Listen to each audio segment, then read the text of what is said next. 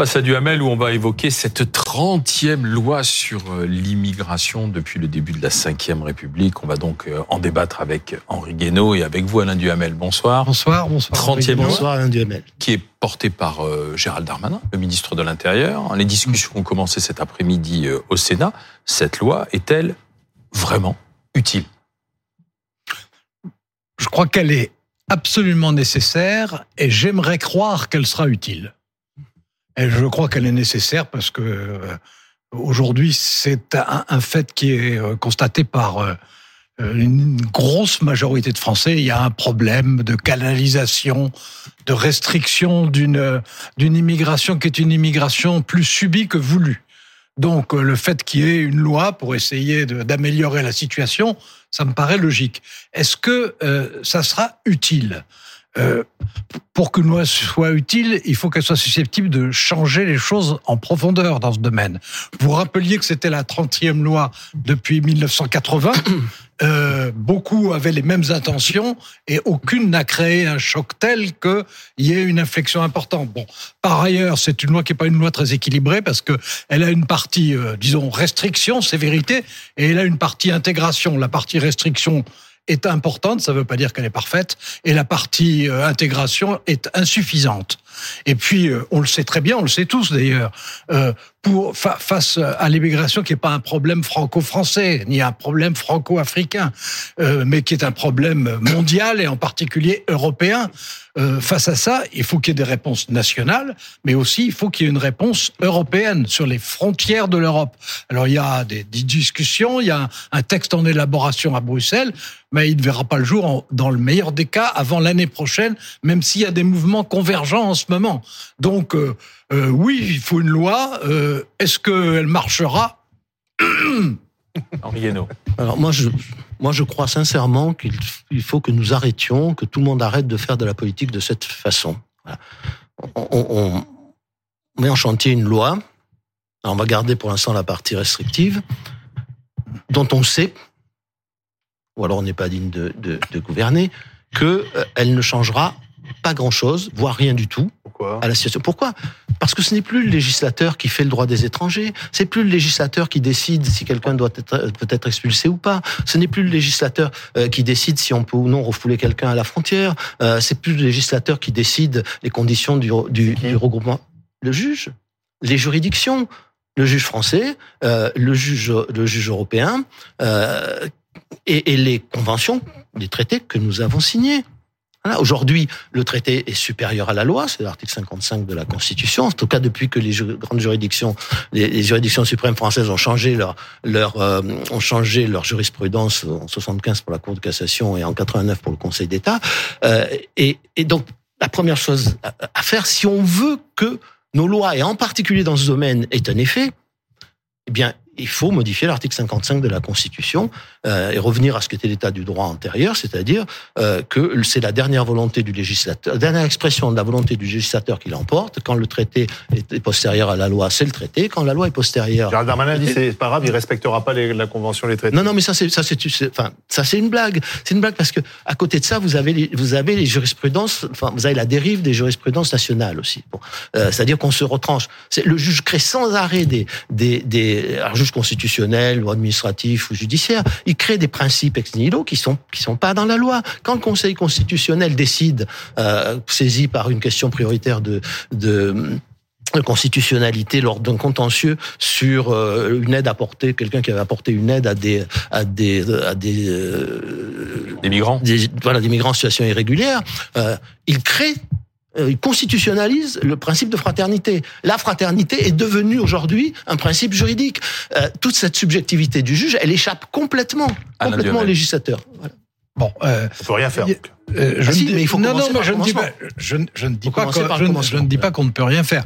Euh, la question est de savoir s'il faut une révision de la Constitution préalable pour qu'ensuite il puisse y avoir des réponses plus efficaces. Alors. Bon, ce week-end, euh, Emmanuel Macron a ouvert la possibilité de discussion sur l'extension du référendum à des questions sociétales comme l'immigration qu'il a cité, comme il a cité la fin de vie. Euh, ça n'est pas un engagement, ça n'est pas une échéance précise, c'est une nouvelle ouverture et une nouvelle hypothèse il va y avoir une réunion à la fin du mois avec les chefs de parti. Si à, l'issue de cette réunion, il y a, il y aura pas un consensus hein, de toute façon entre la gauche et la droite. le Parti socialiste n'y sera pas. non, non, mais bien sûr. Enfin, pour l'instant. Mais je suis d'accord, il y aura pas de consensus. Mais si à la fin il y a une majorité qui se dégage sur l'idée, il faut une révision de la Constitution. Euh, je, je suis pas, je ne jurerai pas que ce soit une bonne idée, mais je suis sûr que ça changerait pas mal de choses. Un référendum sur l'immigration, bonne idée? Mais encore une fois, c'est une bonne idée si on commence d'abord à réviser la Constitution, ça veut dire réviser le, le, les, les le champ d'application de l'article 11. Euh, mais ça veut dire aussi modifier l'article 55.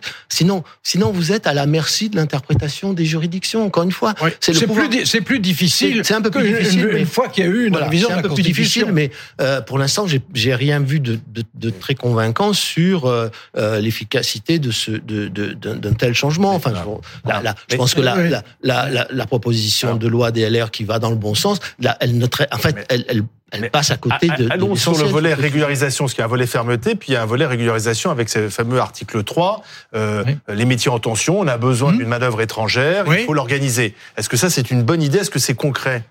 Bah, Moi je trouve que c'est une idée réaliste. Bon, d'abord, il ne faut pas euh, fantasmer autour de ça.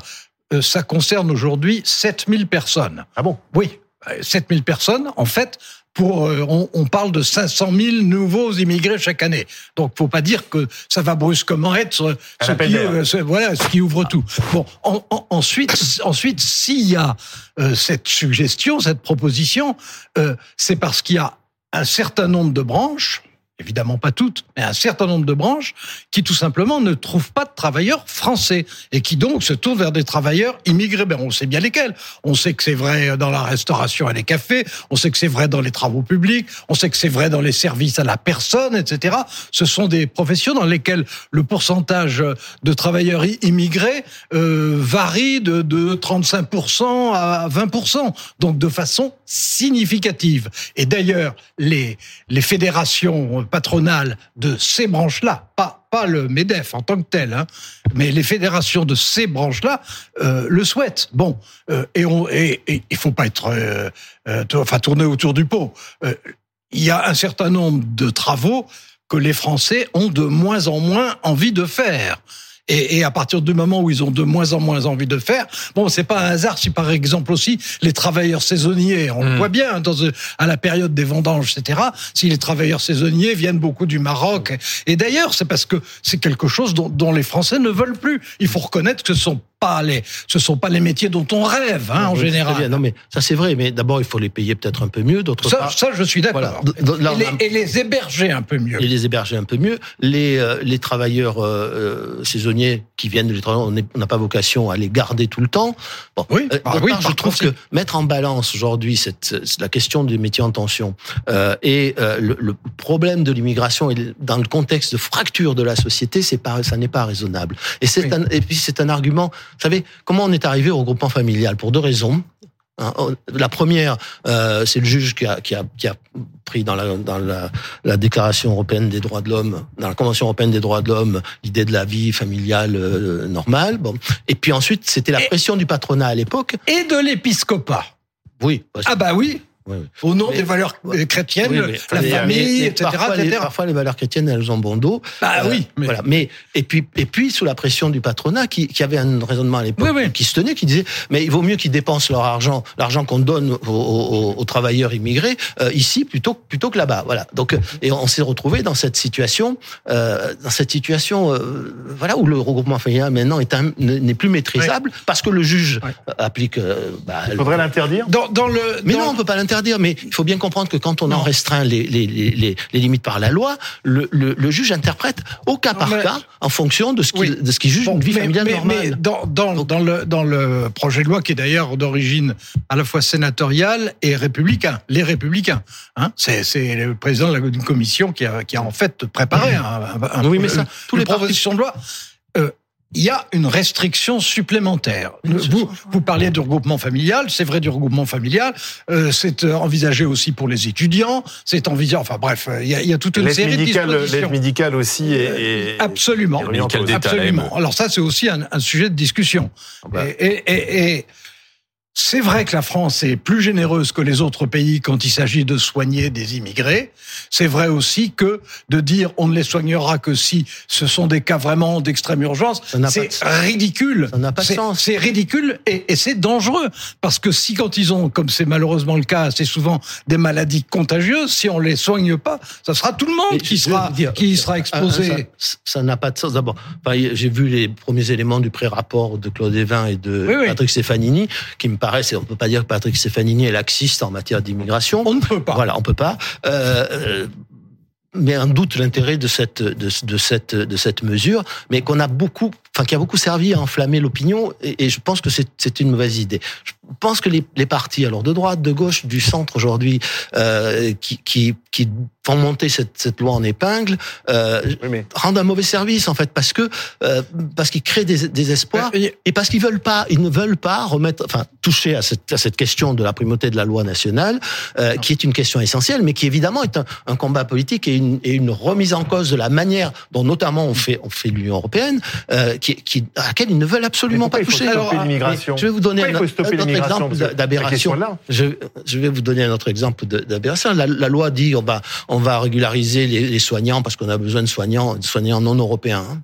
Bon, euh, mais vous, vous vous rendez compte que si on on va, on va, on va donc vider encore plus ce réservoir de soignants dans les pays non européens, c'est-à-dire essentiellement des pays en, en, en, développement. Mais quand ils n'ont plus personne pour les soigner, où voulez-vous, où, vont-ils aller se faire soigner? Voilà. Donc il y a une espèce d'incohérence dans tout ça. Mais la, la, la, question en fait de base, c'est est-ce qu'il faut oui ou non mettre un frein à l'immigration? Oui, mais oui. Simple, cette mais question. Mais, oui, oui, ou non parce que ça, non, alors là, attendez. Euh, parce qu'on n'arrive plus à les assimiler. Il y a en ce moment en France une majorité de nette de Français qui considèrent que aujourd'hui, pas qu'en France on, on, a une immigration non, subie. Bon, euh, ça a évolué hein, dans le temps, mais aujourd'hui c'est là, c'est là où on en est. Bon, c'est une réaction qui est, en tout cas, une réaction. On la partage ou pas, mais en tout cas, elle est compréhensible. Bon, euh, à partir de ce moment-là, il, il faut qu'il y ait une évolution législative. Donc il faut freiner. Mais non, mais c'est tout, tout, le monde est, enfin tout le monde, non. En non, France, c'est jamais tout le monde. Tout le monde mais euh, la majorité des Français, nette, une nette majorité, considère que oui. Bon, à partir de ce moment-là, moi, j'en reviens à ça parce que je suis persuadé que c'est essentiel. Il y a pour que un projet de loi ou une proposition de loi, peu importe, soit efficace, il faut deux, dans ces conditions-là, il faut deux conditions. La première, c'est qu'une révision de la Constitution préalable pour que le cas échéant puisse faire un référendum, ce soit au moins une arme potentielle à utiliser ou pas, parce que ça fait souvent accélérer les choses. Je le dis, je suis pas un maniaque des référendums, tout temps s'en faut. Mais euh, c'est une arme. Bon, bah c'est une arme, donc elle, elle peut être utile. L'autre chose, c'est que euh, on peut faire au niveau national ce qu'on veut face à un mouvement mondial qui est l'immigration. Il n'y a de réponse efficace que si en même temps que la réponse nationale, il y a une réponse européenne, c'est-à-dire c'est-à-dire une réponse aux frontières. Mais en Allemagne, ça se mais non, mais attendez, justement, c'est ce que je voulais dire. Mmh. C'est que là, là, on n'est pas des malheureux Français qui non. voudraient une évolution dans un sens face à des Européens qui voudraient oui, le sens contraire. C'est l'inverse. C'est on est dans une phase dans laquelle l'ensemble des pays européens souhaitent arriver maintenant à des positions à la fois communes, avec plus de moyens, avec euh, plus de contrôle, plus d'autorité. Ah, c'est une bonne nouvelle, au même moment. Enfin, bonne nouvelle. Moi, je pense que tout finalement l'Europe peut se mettre d'accord là-dessus. Mais je, je je crois pas en fait parce que l'Europe il y a, il y a deux catégories de pays. Il y a les pays qui sont en première ligne euh, sur les frontières extérieures. Euh, sur des lignes fragiles, hein, je pense à l'Italie, à la Grèce, etc. Euh, L'Espagne. L'Espagne. Bon, euh, ceux-là, ils, ils, veulent une, une, une, protection frontière, mais ils veulent ensuite pouvoir se débarrasser de ceux qui rentrent chez les autres. Bon, euh, et ça, le pacte européen migratoire, si s'il introduit une, une règle de répartition des des des, euh, des immigrants mmh. irréguliers ou des réfugiés, euh, ça va être une, une catastrophe. C'est-à-dire que nous ne pourrons pas maîtriser ça. C'est c'est quelqu'un qui va décider euh, de, de, répartir oui, au niveau ça, européen. Ça, Donc, si l'Europe avait quelque chose à faire de très, de beaucoup plus, à mon avis, de beaucoup plus important et qui correspondrait mieux à sa vocation, ça serait qu'elle elle pèse de tout son poids dans son ensemble pour obliger un certain nombre de pays à reprendre systématiquement leurs ressortissants quand ils sont expulsés d'un pays européen. Voilà. Et là, il y a une vraie, il y a un vrai pouvoir, il y a un vrai Merci. pouvoir de l'Union européenne oui. si elle voulait peser. Parce que sinon, alors, alors, alors, ça, ça, ça, ça c'est fini. Ça, ça n'est pas, ça n'est pas une solution viable. C'est peut-être une solution souhaitable, c'est sans doute une solution imaginable, mais c'est pas du tout une solution réaliste. D'ailleurs, vous le savez bien. Merci Alain Duhamel. Ah oui, si on fait pas ça, ça sert à quoi Et je rappelle le titre du livre d'Henri Guénaud, à la septième fois les murailles tombèrent. Société au bord de l'effondrement. C'est aux éditions du Rocher. Merci d'être venu dans BF, sur BFM TV, dans BFM Story, Henri Guénaud.